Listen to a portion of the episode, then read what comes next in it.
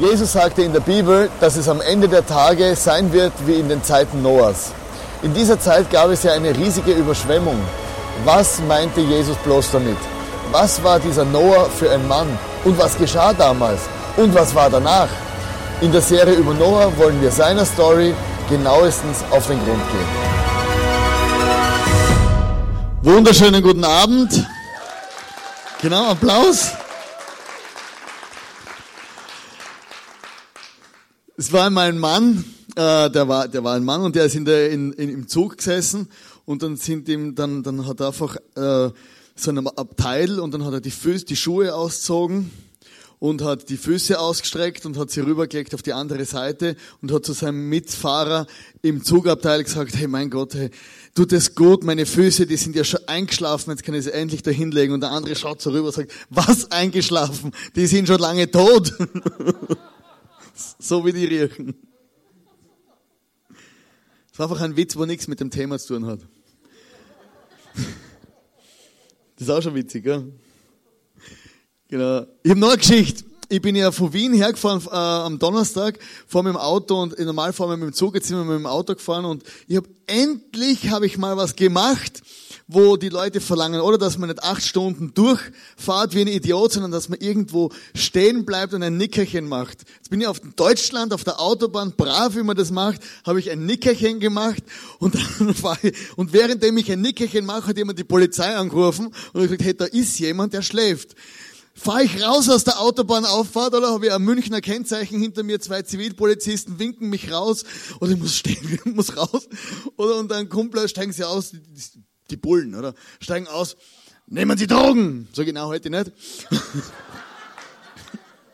Na, heute. Und ich klettere und habe den ganzen Kofferraum voller Magnesium. Sag, das ist auch kein Kokain, das ist Magnesium. Das passieren oft so lustige Sachen, wenn man unterwegs ist. Genau, es geht hier um Noah. Jetzt fällt mir keine Geschichte mehr ein. Ach genau, Noah ist ja eine spannende, spektakuläre Geschichte. Oder wenn wir die Bibel lesen, dann, dann, dann, dann, dann liest du so die Bücher, äh, die, die, die Geschichten von der Bibel durch und dann denkst, es ist alles relativ freakig. Und eine der spektakulärsten Geschichten, die es überhaupt gibt, da denkst du dir, hey, kann denn das überhaupt wahr sein? Oder die Geschichte von der Flut. Gott zerstört die Menschen, eine Riesenwelle kommt und, und, und spült einfach die ganze Menschheit weg. Und wir lesen das so, also so in der, in der Sonntagsschule oder in der Kirche oder im Religionsunterricht. Aber wenn du das einmal ein bisschen reflektierst, dann musst du schon denken, es ist schon recht abgespaced. Und also, als ich so in der Vorbereitung war vor, diesem, vor, dieser, vor dieser Predigt über, den, über, über Noah, das ist mir bewusst geworden, dass ja viele Kulturen dieser Welt und alte Religionen von dieser Flut erzählen. Also es ist nicht nur die Geschichte aus der Bibel, sondern überall in allen Weltreligionen und Kulturen redet man von dieser Geschichte, dass eines Tages eine große Flut gekommen ist und die Menschen ausgelöscht hat. Und eines der spannenden, also ich will ich nicht jetzt mit wissenschaftlichen Sachen belästigen, aber eines, was richtig cool ist, ist bei den Chinesen, die haben ja eine der ältesten Schriften und die Chinesen haben ja, die schreiben ja keine Buchstaben, sondern sie äh, stellen ihre Schrift, ihre Schrift, Sie steht, ihre Schrift ist eigentlich bildhaft. Und ich habe euch jetzt das Wort mitgebracht von großes Schiff auf Chinesisch. Das wird zusammengesetzt aus Gefäß, Person und Acht. Und wir wissen ja, dass das, die, die Arche war ein riesiges Gefäß und es lebten acht Personen darauf und haben diese Flut überlebt. Und das ist ja eine der ältesten Schriften. Die Leute damals haben sich beschäftigt und man hat die Geschichten erzählt, dass damals ja ein Schiff war, wo die Leute äh, abgesoffen sind und es haben acht Leute überlebt. Und das kannst du aus verschiedenen äh, Sachen sehen. Und das finde ich sehr spannend beim Noah, dass es nicht nur unsere Sonntagsschulgeschichten ist, sondern dass es einfach eine Geschichte ist, wo die Menschheit bewegt. Und es ist ja, habe ich da noch ein Bild mitgebracht vom Stammbaum vom Noah. Oder wenn wir sehen, er lebte in dieser Generation von Adam. Adam war ja der erste Mensch und Adam äh, wurde aus dem Paradies rausgekickt und danach war da, waren da einige Menschen und die lebten damals relativ lange. Und in dieser ersten Generation lebte auch, äh, wie heißt er schon wieder? Noah, genau. Ich habe vergessen von lauter, lauter Leute, wie der heißt. Noah. Und wenn, es, man kann eine Formel ansetzen, dass wenn man äh, von der Multiplikation ausgeht, von diesen Menschen hier mit dem ganzen Alter, dass zur Zeit von Noah haben auf dieser Welt 14 Millionen Menschen gelebt circa. Also es war zweimal Österreich, na, mehr, wir haben ja viel mehr. Wir sind ja groß, große Nation. Wir haben ja 9 Millionen. Also 14 Millionen Menschen. Und dann steht hier in der Bibel, in jenen Tagen und auch später noch lebten Riesen auf der Erde. Denn aus der Verbindung der Gottessöhne mit den Menschentöchtern gingen Riesen hervor. Diese waren die berühmten Helden der Urzeit. Doch der Herr sah, dass die Bosheit der Menschen groß war und dass alle ihre Gedanken durch und durch böse waren. Da bereute der Herr, dass er sie geschaffen hatte. Ja, es bekümmerte ihn sehr. Und der Herr sprach, ich werde diese Menschen, die ich geschaffen habe, von der Erde ausrotten. Sowohl die Menschen als auch das Vieh, die Kriechtiere und die Vögel. Ich bereue, dass ich sie überhaupt geschaffen habe. Noah aber fand Gnade vor dem Herrn. Dies ist die Geschichte von Noah und seiner Familie. Noah war ein gerechter, der einzig fehlerlose Mensch, der damals auf der Erde lebte. Er lebte in enger Gemeinschaft mit Gott. Danach sehen wir, dass Gott Noah den Auftrag gegeben hat, diese Arche zu bauen. Die Flut kam und Noah und seine Familie überlebt, überlebten diese Katastrophe. Wenn du jetzt die Geschichte von Noah so durchliest, oder und diese Dinge, wo ich jetzt so erzählt habe, so einfach so ganz locker aus dem Handgelenk rausgeschüttet habe, und du bist ein einigermaßen reflektierter Mensch und hinterfragst sogar ein paar Dinge in deinem Leben, dann wirft diese Geschichte ein paar Fragen auf. Erstens, warum macht Gott Menschen? Dann vernichtet er sie wieder. Und wenn wir die Geschichte weiterlesen, danach ging es ja gleich weiter. Wir leben ja heute immer noch in dem gleichen Durcheinander. Wie war denn das Ganze mit dem Boot? Wie war es überhaupt danach? Kann das wieder passieren? Oder wir haben in diesem Teaser gesehen, oder dass manchmal regnet es ja recht heftig. Oder da bist du schon irgendwie ein Boot bauen oder Schlauchboot aufblasen, man weiß ja nie. Oder? Und, und, und wer war denn überhaupt dieser Noah? Wir können nicht alle Fragen bis ins Detail beantworten, du könntest dort theoretisch die Bibel lesen. Und es gibt ganz viele Bücher, die kann ich da auch geben. Oder es gibt Bücher und Studien über diese Noah, wissenschaftliche. Das ist unglaublich. Aber was wichtig ist äh, für mich, dass wir müssen mal schauen, was sagen die Hauptdarsteller äh, dieser damaligen Geschichte eigentlich dazu.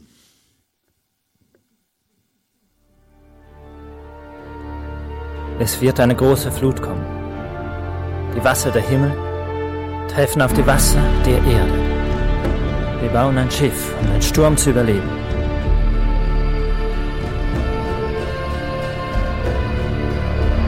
Wir bauen eine Arche. Aber unsere Familie wurde für eine große Aufgabe auserwählt. Die Unschuldigen zu retten. Die Unschuldigen? Die Tiere. Ja, guten Tag, Herr Schmidt. Bitte einmal nur ganz kurz den Mund aufmachen. Ich schaue mir die untere Zahnreihe gleich mal an. Äh, kennen Sie vielleicht Noah? Ähm, er sagt, er ist ein Mann. Gottes, ja? Man sagt sogar der einzige gerechte Mann. Bitte kurz stillhalten, weil die untere Zahnreihe, die schaut nämlich ganz schlecht aus. Ja, der baut jetzt eine Arche, weil es soll eine Sintflut kommen und da müssen dann ein paar Tiere rauf, ja? Er soll Tiere retten auf jeden Fall und er und seine Familie sind die einzigen Menschen letztendlich, die mit auf die Arche können. Bitte, was ist denn da mhm. unten passiert mit ihren Zähnen? Das gibt's ja gar nicht was ich über Noah denk. Super Typ, ähm, hm, aber komischer. Ah, super Typ. Aber, aber ein Boscher hat er schon. Ja, der Noah spinnt doch. Noah! Noah? Hm. Was macht ihn so besonders. Es fängt an. Also Noah war ja wirklich ein ganz spezieller Mensch und ich habe euch jetzt ein Bild, ein aktuelles Bild vom Noah mitgebracht. Das ist Noah für mich. Also eigentlich ist er Gladiator, aber äh, jetzt ist er Noah. In der Bibel steht, dass Noah der einzig fehlerlose Mensch war, der damals gelebt hatte. Und als ich das so durchgelesen habe, habe ich mir gedacht, der einzig fehlerlose Mensch, also ich kenne ja mich. Und ich kenne einige von euch hier. Und, und du kennst dich wahrscheinlich auch selber. Oder? Und wer kann von sich selber sagen, welcher Mensch, ich bin 100% fehlerlos?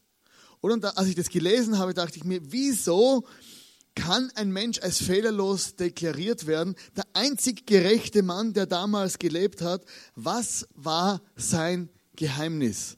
Es geht heute um diese Person Noah und wir wollen herausfinden, was ist das Geheimnis gewesen von Noah.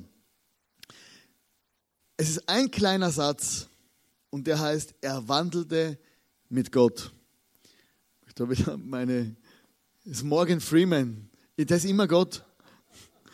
Äh, Morgan Freeman, er wandelte mit Gott, er lebte quasi so, so, so Seite an Seite. Und wir lesen das in der Bibel. Und wenn man jetzt genauer hinliest und den hebräischen Text anschaut von er wandelte mit Gott, dann sehen wir, dieser Satz, der in diesem Zusammenhang benutzt wird, kommt nur zweimal in der Bibel vor. Das ist bei Henoch, Henoch war einer aus der Verwandtschaft von Noah und der, der lebte mit Gott, der wandelte mit Gott, steht so in der Bibel, dieses Wort wird da benutzt und dann ward er plötzlich weg. Oder war, ist einfach entrückt worden und in den Himmel direkt aufgefahren. Und der zweite Mensch war Noah. Und es ist ein Wort, das wird, ist ganz schwierig auf Hebräisch auszusprechen, hat ganz eine spezielle Bedeutung und es heißt Halachbe. Ganz klar. Oder auf Hebräisch steht hier Halachbe. Und es wird äh, die, das ist so eine spezielle Bedeutung, es hat so eine tiefe Bedeutung im Hebräischen, dass die Rabbiner versucht haben, dieses Halachbe zum Übersetzen. Und sie haben gesagt, Halachbe bedeutet, es ist der Freund des Königs. Und sie haben eine Geschichte angehängt, das heißt, der König hat einen Freund. Und dieser Freund des Königs geht und spaziert in einer dunklen Gasse.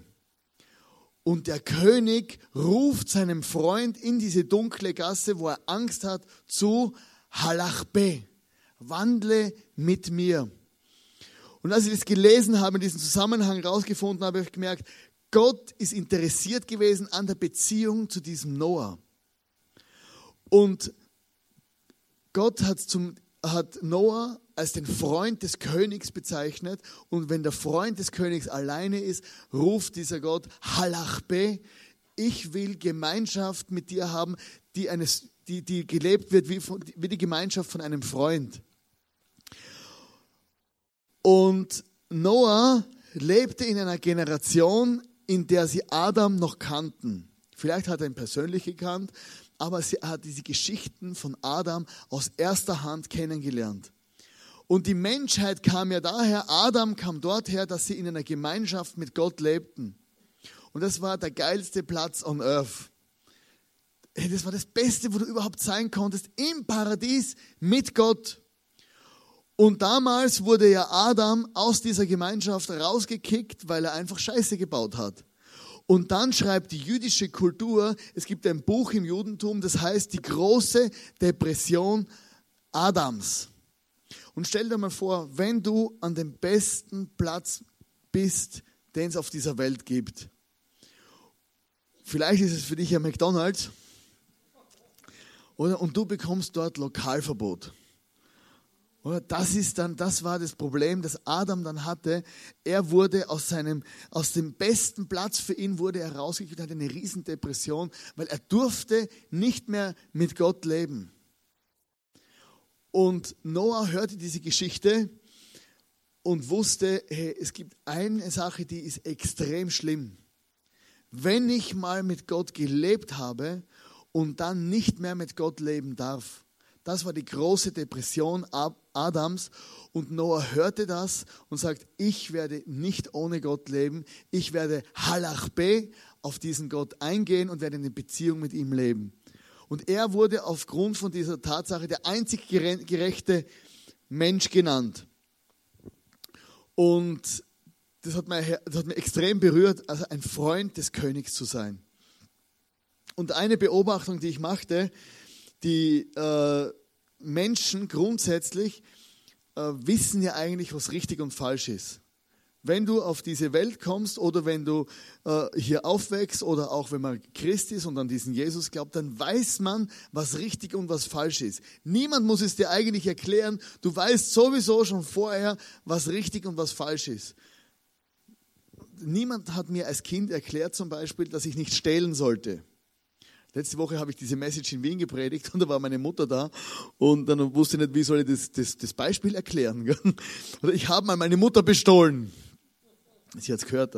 Und, und, ich, und Schilling, kennt ihr Schilling noch? Wir haben ja viele deutsche Freunde. Es gibt D-Mark. Früher war das bei uns Schilling. Und ich habe als kleiner Junge mit fünf, sechs Jahren habe ich meine, meine Mutter bestohlen und habe ihr einen Schilling aus der Geldtasche rausgenommen. Und ich, das erste, was ich gehabt habe, war ein schlechtes Gewissen. Kennst du es? Genau. Richtig. Oder? Und niemand hat, hat, hat dir das erklärt, dass du ein schlechtes Gewissen haben solltest. Und ich habe gemerkt, dass Menschen wissen eigentlich, was richtig und was falsch ist. Und manchmal wollen wir einfach auch tun, was wir wollen. Und dann haben wir ein Problem, dass wir in dieser Gemeinschaft mit Gott leben und dieses Gewissen auch haben. Und das Einzige, was wir da machen können, um weiter zu tun, was wir wollen, wir verlassen die Gemeinschaft mit Gott. Und das ist das Problem von der Menschheit. Die ganze Mensch, Menschheit will eigentlich machen, was sie will. Wir sehen, wo das eigentlich hinführt. Und wir sind aus diesem Halach B, aus diesem Wandel mit Gott rausgegangen. Und die erste Reaktion ist ich, immer, ich verlasse Gott und ich verlasse die Menschen, die mit Gott leben. Und das war das der, der Umstand, in dem in dem Noah lebte und er sagte, hey, ich möchte auf gar keinen Fall ohne Gott leben, ich werde in dieser Gemeinschaft bleiben. Das heißt nicht sonntags Christ sein, nur am Sonntag bin ich dann gläubig und den Rest lebe ich wie ein Schweindel. Das heißt eigentlich, ich lebe 24/7 mit diesem Gott. Dann war Noah glaubte Gottes Versprechen.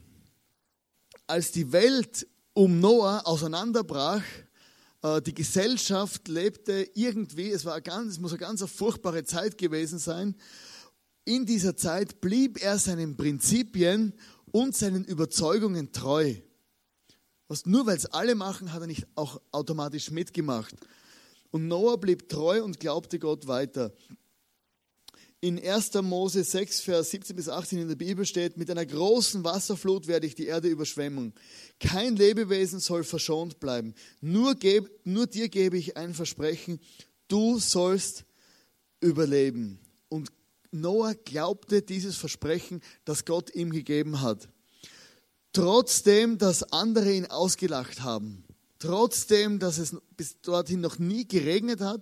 Es war auch kein Meer in der Nähe und es war völlig unlogisch, dass Noah ein Boot baute.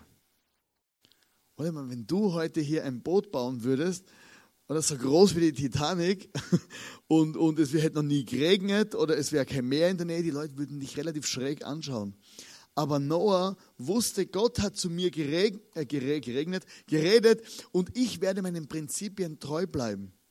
Ich werde nicht einfach meine Prinzipien verlassen, nur weil andere es machen. Und er glaubte, dass Gott sein Versprechen hält und blieb diesem Gott treu. Und Gott hält auch sein Versprechen. In 4. Mose 23, Vers 19 steht, Gott ist kein Mensch, der lügt. Er ist nicht wie einer von uns, der seine Versprechen bald wieder bereut. Was er sagt, das tut er und was er ankündigt, das führt er aus. Du kannst dir diese Situation vorstellen, Noah war an dieses Schiff am Bauen und es hat jahrelang gedauert. Und diese Gedanken die ganze Zeit, hat Gott wirklich irgendwann mal zu mir geredet? Was mache ich hier überhaupt? Warum glaube ich an diesen Gott? Warum halte ich an meinen Prinzipien fest? Wird Gott auf mich aufpassen, wenn es dann tatsächlich zur Flut kommt? Und als dann die Flut gekommen ist, ist Noah auf seinem Schiff gesessen und, und, und, und, und das dauerte Monate und er hat nur Wasser gesehen und sich gedacht, wird Gott sein Versprechen halten? Hat er mich jetzt vielleicht auch noch vergessen? Und vielleicht kennst du diese Situation in deinem Leben, dass du irgendwo drin steckst und du weißt gar nicht, ja, ist, stimmt diese ganze Sache mit Gott überhaupt? Ja, ich glaube schon, dass es Gott gibt, aber kümmert sich denn der tatsächlich um mich? Kümmert sich Gott um mein Leben? Und eine Sache kann ich dir heute sagen, so wie Gott Noah nicht vergessen hat, so hat Gott auch dich nicht vergessen.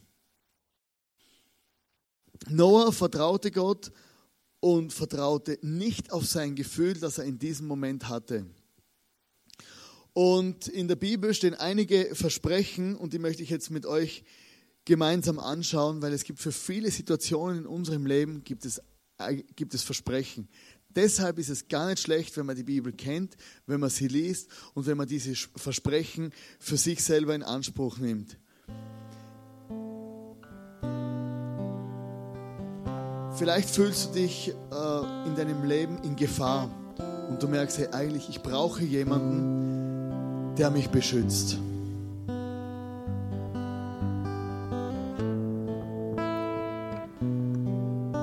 Er hat seinen Engeln befohlen, dass sie dich behüten werden auf all deinen Wegen. Vielleicht gibt es Situationen in deinem Leben, wo du merkst, hey, ich bin auf Hilfe angewiesen. Normale Hilfe hilft nicht mehr, es sind so schwierige Umstände. Du sagst, gibt es ein Versprechen, das Gott mir gibt und mir hilft? dort, wo ich drin stehe. Hab keine Angst. Ich helfe dir. Ich versage immer wieder in meinem Leben. Vielleicht versagst du auch immer wieder. Und manchmal haben wir das Gefühl, ich laufe nicht nach vorne, sondern ich falle nach vorne. Und kann Gott mit meinem Versagen umgehen? Wenn er einmal fällt, bleibt er nicht am Boden liegen, denn der Herr hilft ihm wieder auf.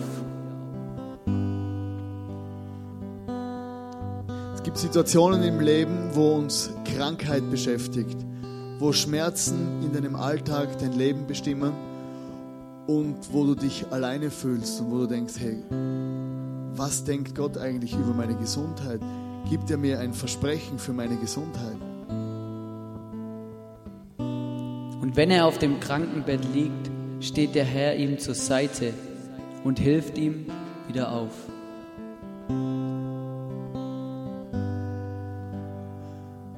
Weiß nicht, wie es dir geht, aber manchmal sitzen wir zu Hause auf unserem Bett, manchmal sind wir in unserem Auto unterwegs, in, in einem Spaziergang und wir sind traurig und wir wissen nicht, ja, jetzt, wo es mir wirklich schlecht geht, was sagt Gott eigentlich zu mir, wenn, wenn ich Trost brauche? Ich will euch trösten, wie eine Mutter ihr Kind.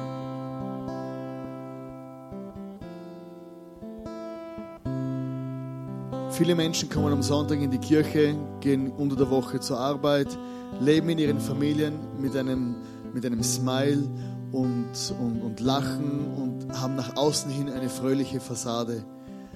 Aber dich beschäftigen vielleicht Dinge, Verletzungen, Worte, die man über dir gesagt hat, Sachen, die dein Leben verletzt haben und du eigentlich merkst, meine Fassade ist, schaut zwar glücklich aus, aber in meinem Inneren, was sagt Gott zu meinem Inneren? Er heilt den, der innerlich zerbrochen ist und verbindet seine Wunden.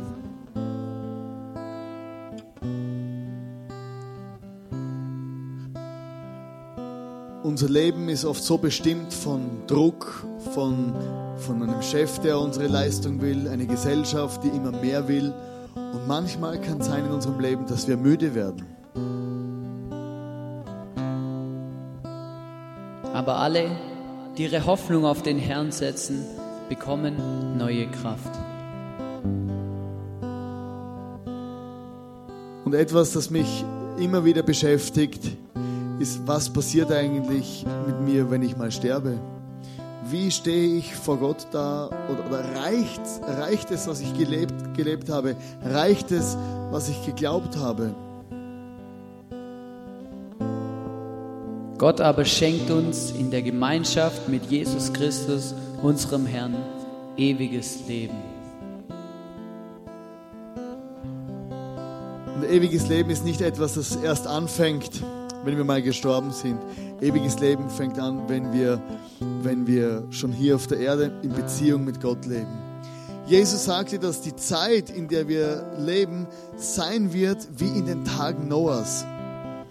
Die Zeit wird sein wie in den Tagen Noahs am Ende, dass die Menschen werden böse sein.